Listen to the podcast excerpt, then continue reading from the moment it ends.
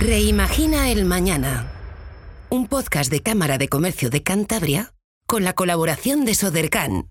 Buenos días y bienvenidos a nuestro podcast semanal Reimagina el Mañana, un podcast informativo de la Cámara de Comercio de Cantabria con la colaboración de Sodercan. Hoy hablaremos de los mercados de divisas y los movimientos que el dólar y el euro están realizando en los últimos meses, de la mano de nuestro amigo y compañero Mario Waits, consultor del Banco Mundial. Contaremos también con la presencia de Raúl Huerta, director general de la Sociedad Gestora del PCTCAN, el Parque Tecnológico de Cantabria, que nos contará los nuevos proyectos que esperan para 2022. Y como invitado especial estará Miguel Sierra, gerente de Soincon, una empresa cántabra tecnológica y de desarrollo de software para la industria Hablaremos con él del enorme crecimiento que esta empresa ha desarrollado en los últimos dos años, que ha pasado de un empleado a 40, y su visión de qué avances espera en su sector en los próximos años. Para finalizar, contaremos con nuestro colaborador habitual, Miguel Ángel Cervera, director de ventas para España y Portugal de Microsoft EMEA, que nos aportará su visión y sus consejos tecnológicos. Comenzamos con Mario Waits. Buenos días, Mario.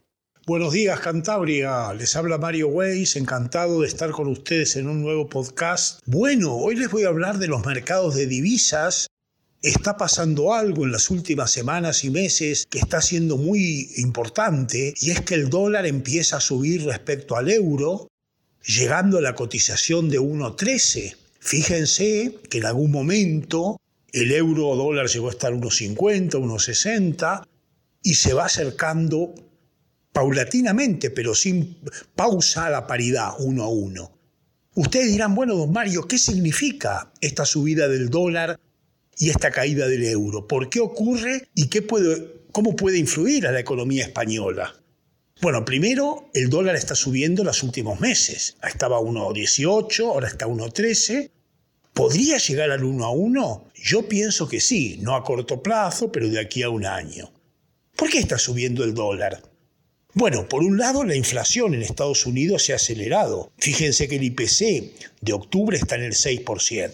Es cierto que mucha gente cree que es algo coyuntural, temporal y que luego bajará, pero eso hace sospechar los mercados que la Reserva Federal por fin va a decidir subir los tipos de interés. Si eso fuera así y los tipos de interés suben, sabemos que tipos de interés en alza significan que la moneda sube. Quiere decir que si la Reserva Federal Americana sube los tipos de interés allí, evidentemente el dólar subirá. ¿Y eso por qué dirán ustedes? Porque hay entrada de capitales al subir los tipos de interés en Estados Unidos, depositar el dinerillo en dólares es más rentable y todos los fondos de inversión del mundo mundial comprarán dólares y obviamente la relación euro-dólar depende de la oferta y la demanda.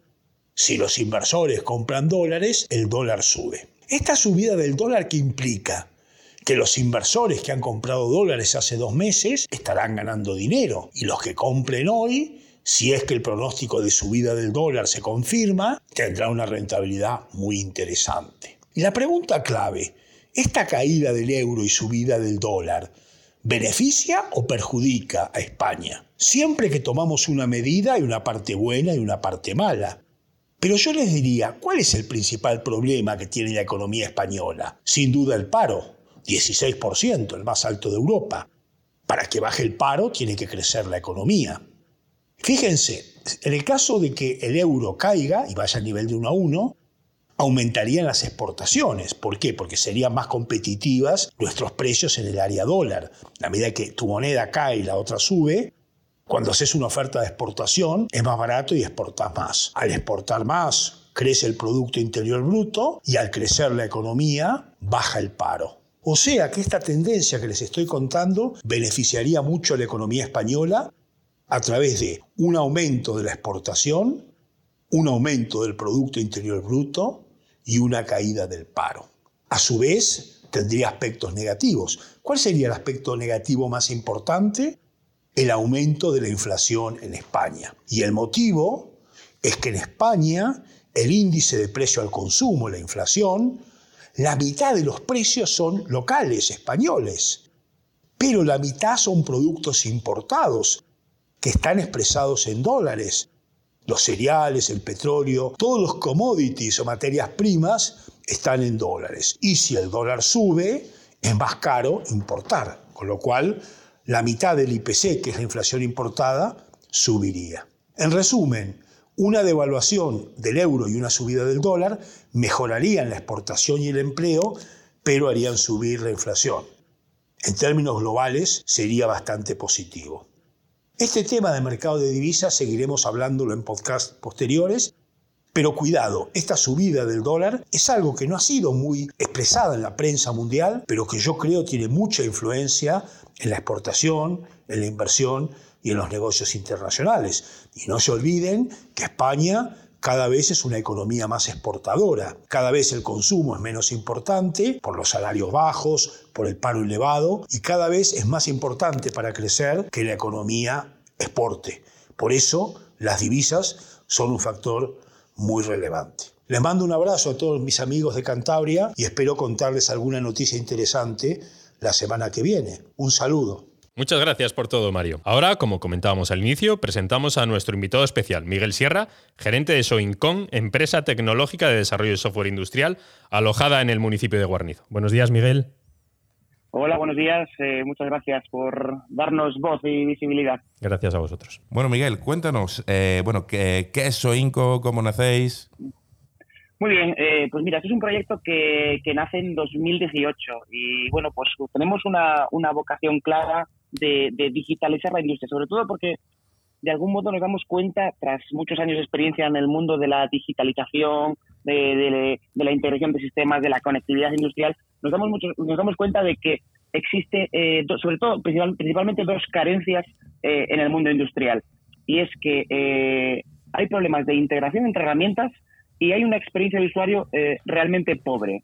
en el tema de la, de la integración, eh, pues vemos un poquito que, quizás la compra de, herramientas digitales va un poquito motivada por necesidades funcionales, es decir, la gente eh, hace compra de herramientas porque necesita pues cubrir ciertas eh, funcionalidades, pero no se da cuenta que en esa necesidad y en, ese, en esa explosión del 4.0 es necesario que esas herramientas sean capaces de, de funcionar de forma coordinada, de forma integrada y todas pues con el mismo, con el mismo objetivo. Y luego, pues la otro, el otro punto importante es el tema de la experiencia de usuario.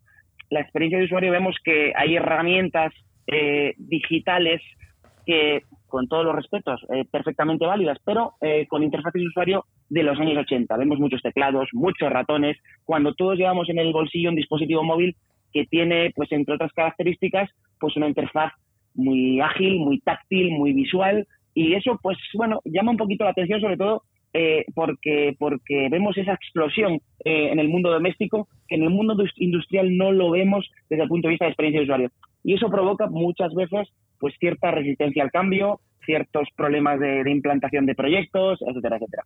Entonces, viendo un poquito esas dos cosas, pues decidimos construir, bueno, fundar, conformar esta empresa eh, con esa clara con esa clara vocación y, construir una herramienta que ataque principalmente a esos dos puntos. Esa herramienta se llama Emisit 4.0 y, como digo, pues eh, muy la estrategia está muy clara. Vamos a atacar todos los problemas que existen de integración y todos los problemas que hay de experiencia de usuario eh, y de usabilidad. Pues Miguel, muchísimas gracias.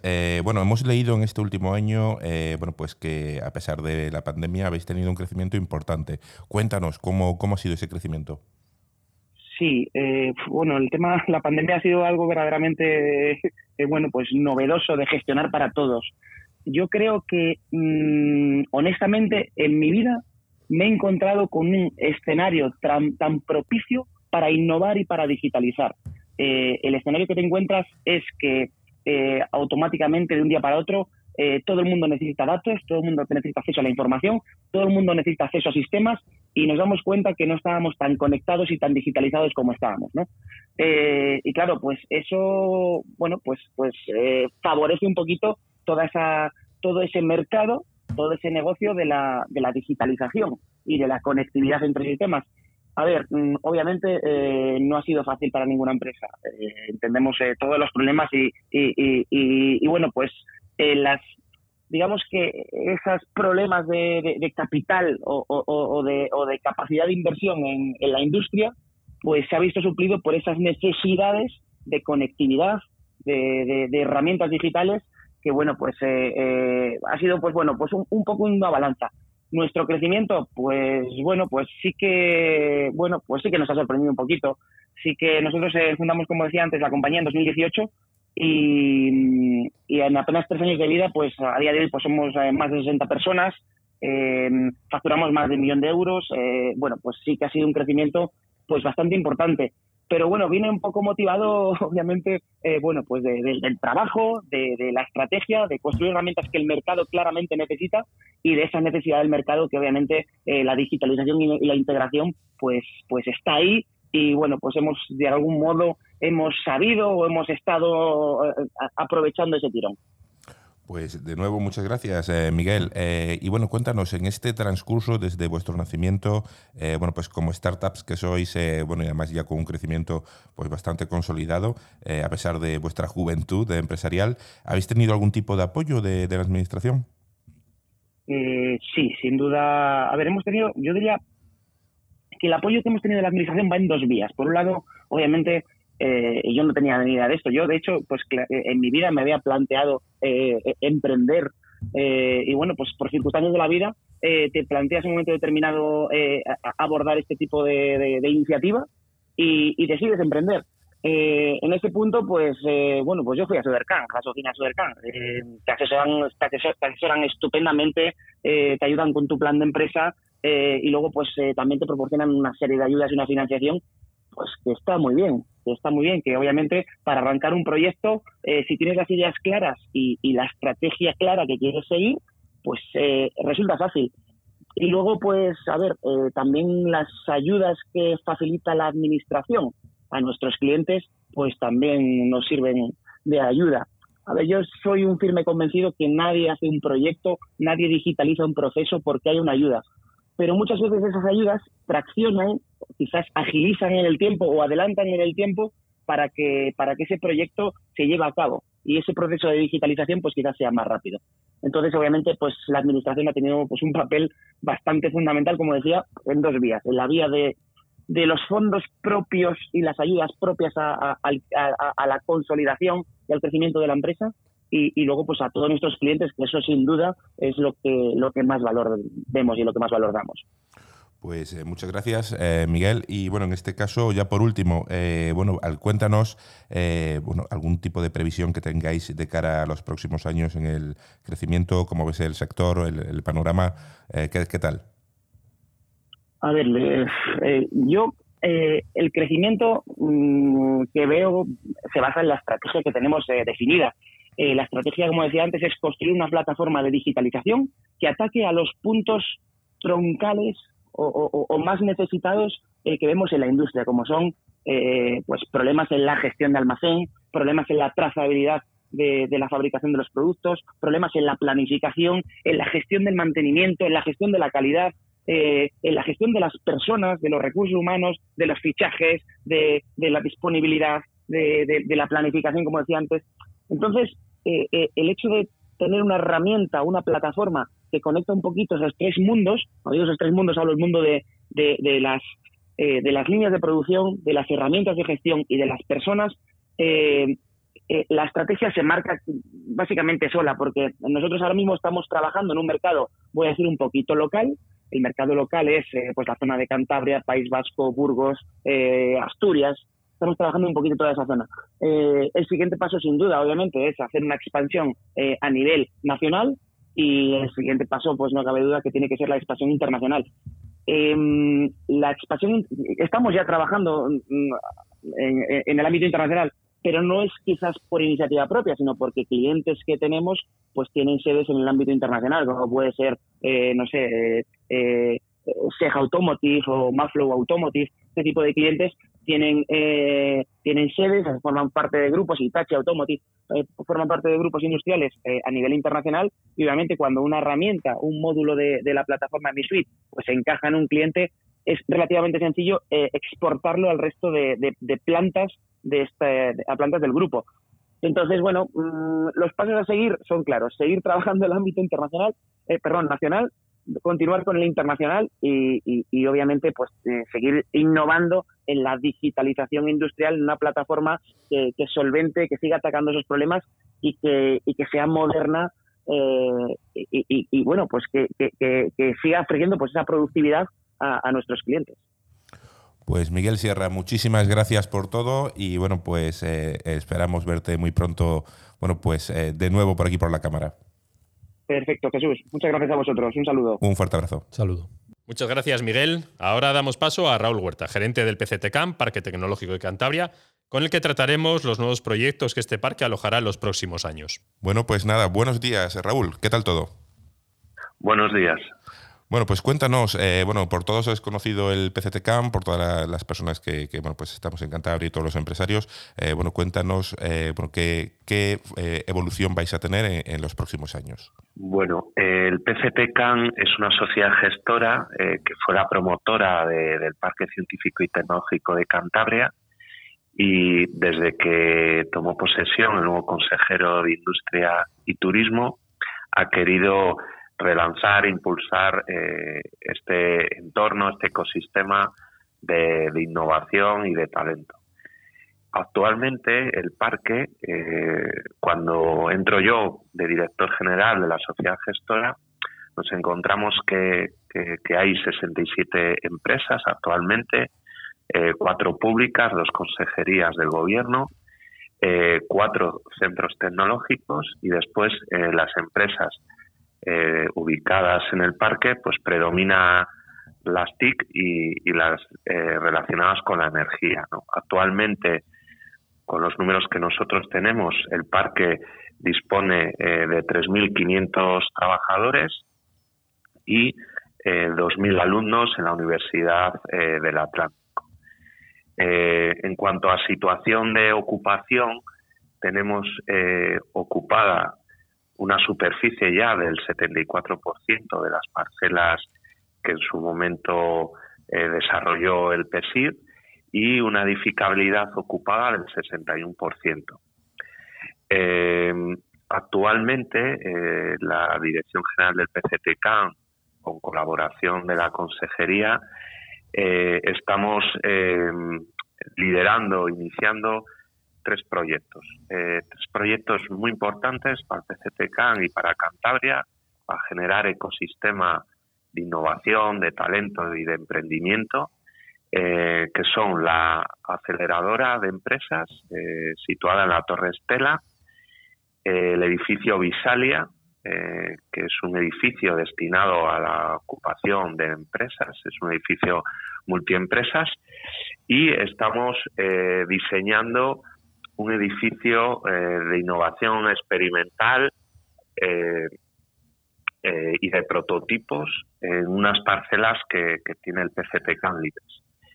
Em, la aceleradora de empresas es un proyecto que llevamos junto a la Dirección General de Innovación y que su objetivo es que empresas que ya estén constituidas tengan una idea eh, que esa idea eh, pueda generar un producto o un servicio de valor añadido en el cual tienen relación con empresas tractoras y eh, esas empresas a través de un programa de retos tienen el objetivo de desarrollar ese servicio, ese producto durante un tiempo determinado con unos recursos y una financiación públicas en el cual se va a mentorizar a esas empresas y esos eh, eh, emprendedores que se ubiquen en esa torre para poder después comercializar ese producto, ese servicio y que se pueda escalar. Eh, también va a haber líneas de formación, de, puesta de, comercialización, de, exposición, de captación de financiación, para que podamos eh, empujar, impulsar a esas empresas que se sitúan en la aceleradora. El otro eh, proyecto eh, que, se venía desarrollando es la, la, terminación del edificio Visalia, que es gemelo al Salia.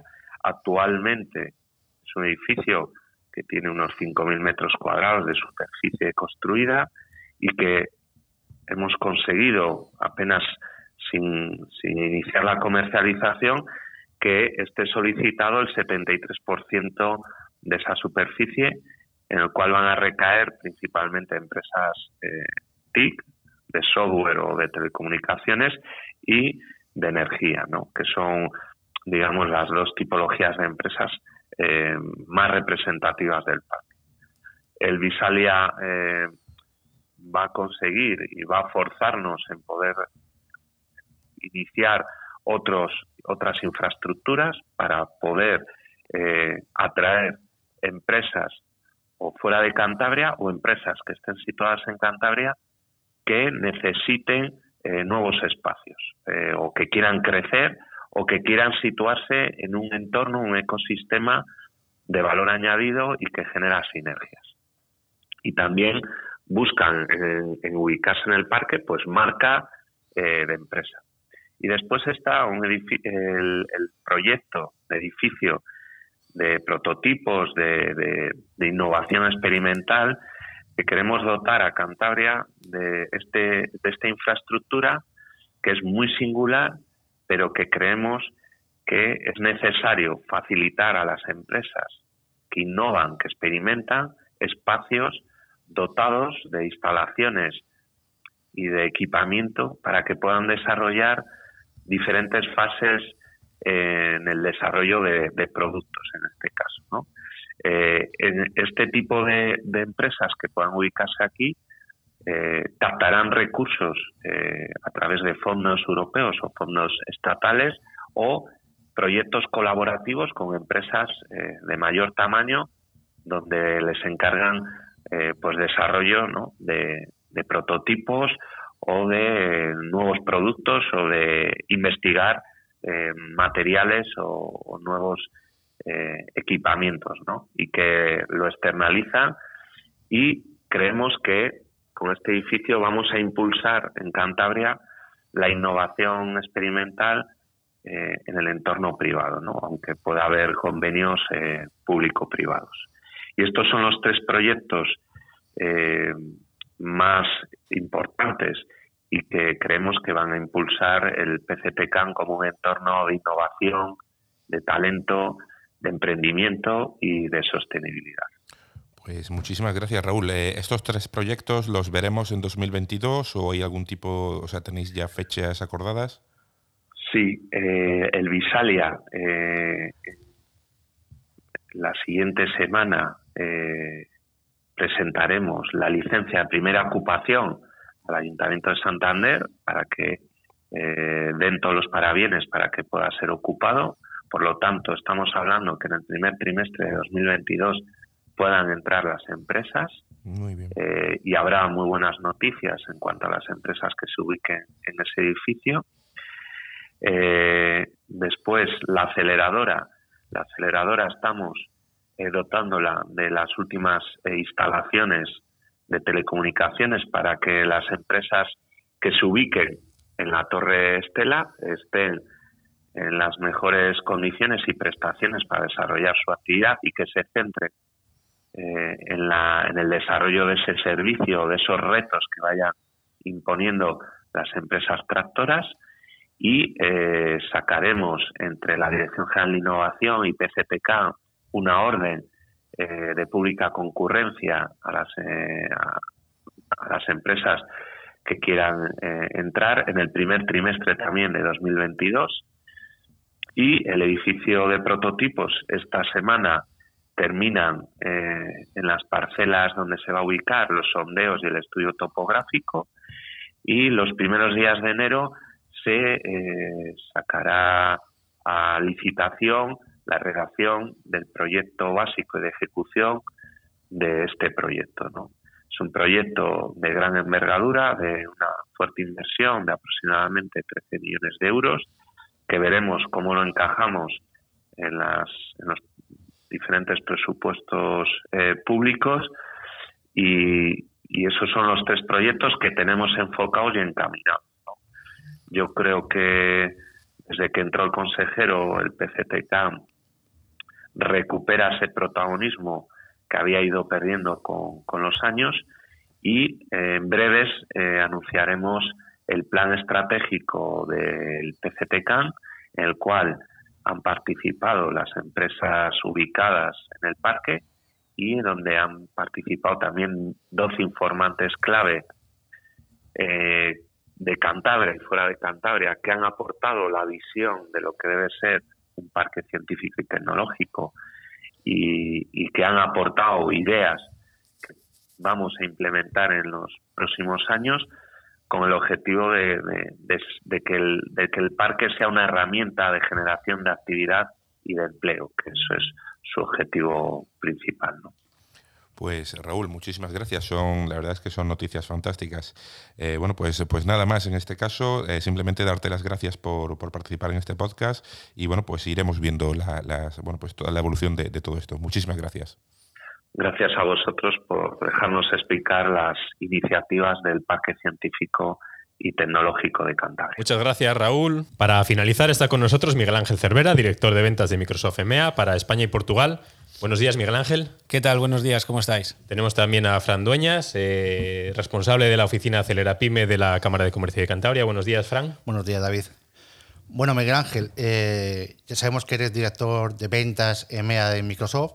Eh, durante el último año y medio que hemos estado de pandemia, todos hemos sufrido, entre comillas, el teletrabajo y ese entorno digital. ¿Cómo desde Microsoft habéis dado soporte a todo este nuevo entorno digital frente al tradicional? Pues la realidad es que durante el año y medio de pandemia y sobre todo en las primeras fases tuvimos o lo vimos desde una, mm, desde una perspectiva muy particular, ¿no? no solo porque también nos afectó desde una perspectiva personal e incluso en nuestra forma de trabajar, sino que nos permitió estar en el frente de lo que bueno, ocurría en aquel momento, que era intentar ayudar a empresas de cualquier tamaño, tanto empresas como organizaciones educativas, como lo que fuera, a continuar sus actividades de negocio. ¿no? Entonces, durante esa época, recuerdo que las mayores conversaciones que teníamos con los clientes era de, activar la plataforma de Microsoft Teams para poder balancear pues, aquellas personas que seguían yendo a la oficina por algún tipo de motivo, pero de, algunas maneras cómo poder contener o continuar esa actividad de comunicación, de enganche con los empleados, de continuar con las, eh, con las conversaciones con los proveedores. Y bueno, eh, hicimos de todo. Yo recuerdo de, tener conversaciones con, consejeros de, empresas del IBEX 35 hasta, bueno, pues remangarme, ir al colegio de mi hijo en el barrio de Chamberí y poner en marcha eh, la plataforma para que pudieran mantener, eh, bueno, pues las clases en, vivo desde casa, ¿no? Entonces, bueno, fue una época muy intensa. Ahora se ve todo desde perspectiva, ¿no? Pero por aquel entonces, sin, sin la idea de, de qué iba a ocurrir o cómo íbamos a poder transicionar, pues nos pusimos todos en, marcha para asegurar que, bueno, que dábamos de alguna manera lo que nosotros teníamos, que era el conocimiento de las plataformas, para ayudar a todo el que lo necesitara. De hecho, por, aquí, un poco por reforzar, eh, estuvimos haciendo campañas para dar eh, Teams gratuito a, bueno, pues a, empresas y organizaciones de todo tipo. Si no recuerdo mal, fueron durante los primeros seis, ocho meses que fueron eh, soluciones gratuitas y luego incluso estuvimos haciendo mucho material para, asegurar que, que, enseñábamos cómo utilizarlo de una manera fácil e intuitiva. ¿no? Sí, yo recuerdo que eran seis meses gratuito Teams, ¿no? incluso para particulares fue, ¿no? ¿O solo para empresas? Eh, no, creo que fue para ambos. Creo que fue para ambos. Eh, de hecho, nosotros, por ejemplo, desde el punto de vista de las empresas, hicimos mucho énfasis en, en acuerdos con, con ayuntamientos. De hecho, tuvimos un acuerdo con el Ayuntamiento de Santander eh, también con bueno, empresas o, partners con los que trabajamos y la propia Microsoft, en donde juntábamos, pues bueno, por lo que ofrecíamos. Nosotros ofrecíamos la plataforma de una manera ilimitada durante un periodo de tiempo. Proveedores eh, pues de, material tecnológico pues, eh, daban realmente ofertas muy atractivas para disponer de, dispositivos móviles, de PCs, etcétera y algunos partners, por ejemplo, ofrecían servicios de formación de manera gratuita, ¿no? Y hacíamos campañas para que cualquiera que lo necesitara eh, pues pudiera solicitarlo y tenía algún experto o alguna solución a su disposición de manera inmediata. Sí, porque parece que hablamos de esto de manera puntual, pero entendemos que esto se mantiene en el tiempo y se va a mantener. El tráfico a través de estas plataformas continúa más o menos en el mismo volumen. Pues eh, bueno, en el mismo volumen. Hoy por hoy Microsoft Teams tiene 250 millones de usuarios activos al mes. Eh, esto que, parece España tiene una población de 40 millones de habitantes, para que nos hagamos una idea, serían cuatro, no, seis países con todo el 100% de la población día a día trabajando con Teams. ¿no? Entonces Teams desde la percepción inicial de ser una plataforma de chat y de colaboración ha pasado eh, a ser precisamente una plataforma de servicios sobre las que construir e integrar. ¿no? Y hoy por hoy lo que vemos es que está sirviendo para de alguna manera eh, simplificar, por ejemplo, las comunicaciones. ¿Hacia dónde vamos? Pues vamos a que eh, podamos tener los, teléfonos que teníamos en la oficina, toda la infraestructura que antes teníamos totalmente integrada en Teams, ¿no? Pero no sé, si lo veis eh, o si lo pensamos así un poco, igual que antes, vamos a pensar años atrás, ¿no? El sistema operativo estaba ligado a los PCs, pues lo que es la plataforma de colaboración está ligada a la descentralización de la comunicación, ¿no? Y allá donde estemos, la plataforma que te permite trabajar, que te permite conectar, que te permite simplificar, pues esa es Microsoft Teams. Entonces, hacia allá vamos y hacia allá continuamos la, evolución. Perdurará, perdurará. Y, con tantos millones de teletrabajadores, eh, últimamente vemos muchas noticias de vulnerabilidades con temas de seguridad. Eh, ¿Cómo habéis vivido este año y medio también con estos problemas de ciberataques o phishing, etcétera, etcétera, etcétera. La ciberdelincuencia no es algo nuevo que haya ocurrido solo durante la pandemia, sino que en la pandemia lo que ocurrió era un cambio en el paradigma, ¿no? por, así, por así decirlo. Antes los ataques se centraban en la oficina y de la noche a la mañana pues pasó a ser que la oficina estaba descentralizada y el acceso a la información, a los, a los datos, etcétera, pues se, se ocurría desde bueno, pues plataformas que no estaban gestionadas. Entonces hubo un incremento exponencial del volumen de ataques, eh, sobre todo comprometiendo la, identidad de los, de los usuarios, diciendo, de hecho, eh, muchos de ellos en ataques que entran en la red, movimientos laterales y al final comprometen pues el dominio, los datos y bueno, hay, casuísticas muy, muy determinadas ahí, ¿no? A ver, nosotros mm, eh, como, proveedor de, plataformas globales lo que, lo que ofrecemos es, la, confiabilidad y la seguridad de una, plataforma con recursos, con conocimiento y, con personas detrás para poder entender, bueno, no solo con personas, sino también con todos los algoritmos de inteligencia artificial que de alguna manera anticipan eh, lo que puede estar ocurriendo en determinadas situaciones. No, evidentemente cualquier organización no está... Eh, eh, puede ser atacada en cualquier momento por mucha infraestructura que tenga. Lo que es importante es disponer de la tecnología que permita hacer una respuesta inmediata minimizando el coste de remediación. Y es ahí donde nosotros podemos ayudar pues, con muchas soluciones. Desde la modernización del, del Office con Office 365, que incluye funcionalidades muy simples eh, como el doble factor de autenticación, algo que, bueno, no sé si seguro que Javier que lo tienes en muchas de las cosas, pero, pero básicamente es cuando entramos en algún sitio ¿no? y, nos piden validar nuestra identidad por un mensaje que llega al móvil. Bueno, pues eso soluciona el 90% o más del 95% de los compromisos de, la identidad en, cualquier pyme. Bueno, pues nos aplicaremos estas buenas prácticas, ¿no? Eso es. Muchas gracias, Miguel Ángel. Muchas gracias por tu colaboración cada 15 días y nos escuchamos de nuevo en dos semanas. Pues muchas gracias a vosotros, un placer. Pues muchas gracias a todos por escucharnos una semana más. Os pedimos que nos ayudéis a difundir este podcast, compartirlo en redes y a vuestros contactos. Damos las gracias de nuevo a Sodercamp, que lo hace posible todas las semanas. Feliz fin de semana y hasta el próximo viernes. Reimagina el mañana. Un podcast de Cámara de Comercio de Cantabria con la colaboración de Sodercan.